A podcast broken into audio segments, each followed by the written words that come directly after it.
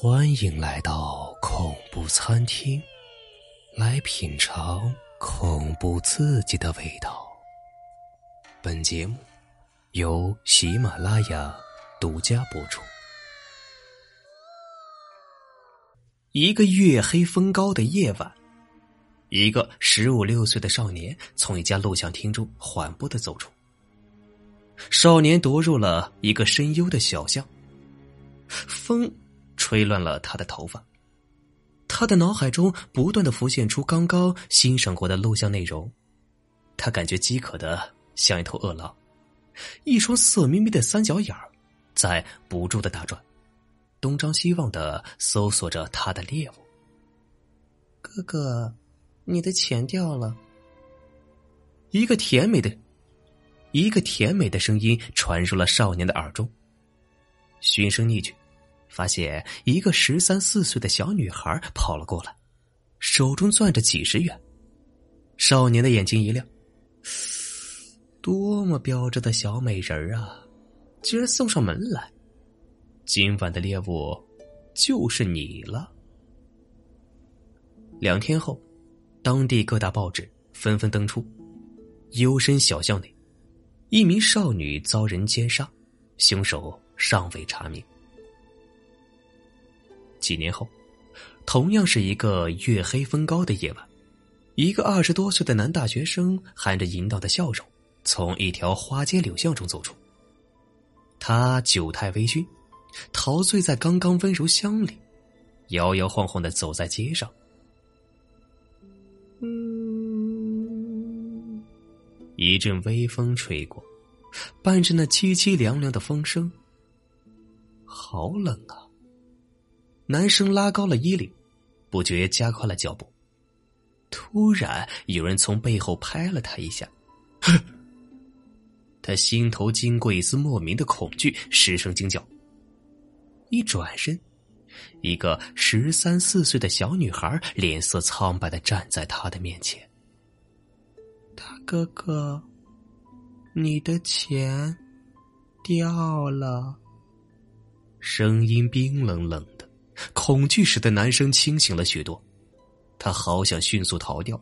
然而，当他看到小女孩手里那厚厚的一沓人民币的时候，他的脚变得沉重了，眼睛死死的盯着那沓钱，手缓缓的接过钱。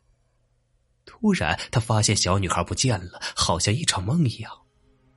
然而，那沓钱依然真实的被他攥在手中。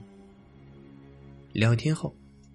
男生每天都做着同一个梦，那是他所有泯灭人性的罪行。一个十三四岁的小女孩被一个十五六岁的少年侮辱，而那个少年正是他。很奇怪的，他恶贯满盈，却从未感到过内疚。又为什么突然想起那件陈年往事呢？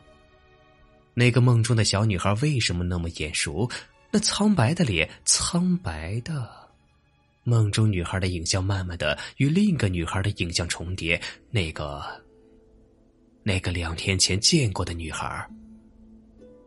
男生再也睡不着了，有点声音总会好一些。男生想着，便打开了收音机。现在是午夜十二点，欢迎大家收听恐怖餐厅栏目。前天是阴历十五，鬼节。传说在这一天，所有的鬼都可以得到自由。有冤的报冤，有仇的报仇。如果有人在夜晚给你不是你自己的钱，可千万不要拿哟，说不准那就是卖命钱。恐惧一波波的来袭。男生感到头皮发麻，脚底升起了一丝凉意，浑身不断的颤抖。一道白影闪过，还我命来！第二天，男生的同事同学在他床上发现了他那冰冷的尸体，瞳孔扩散，五官扭曲，脸色青灰，像是被活活吓死的。同学们没有太多的悲伤。这个学校的祸害狂早死了，倒也是干净。从外地赶过来他的家人，在他的兜里发现了一沓冥币。租房。张娜是母公司的白领，因为父母在老家，为了工作方便啊，八月一号他在网上发布了租房启事，六号就有了回复。对方是一个姓钱的女人，说有一套空闲的房子想要出租。张娜先和他在网上简单的谈了房子的情况。房子是怎么样的呀？一房一厅，大概是五十平。有图吗？当然有了。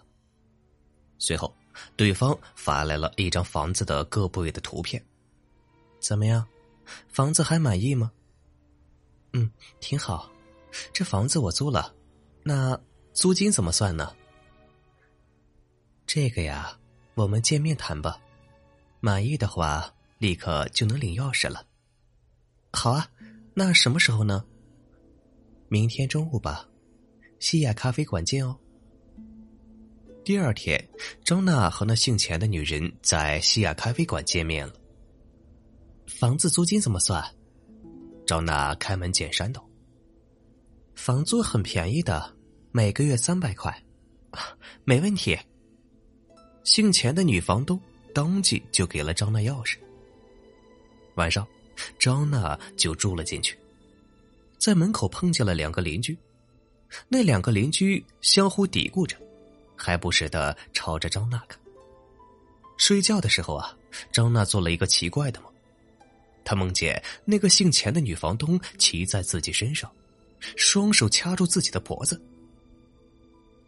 第二天啊，警察把张娜抬了出来。两个邻居又嘀咕起来：“怎么样？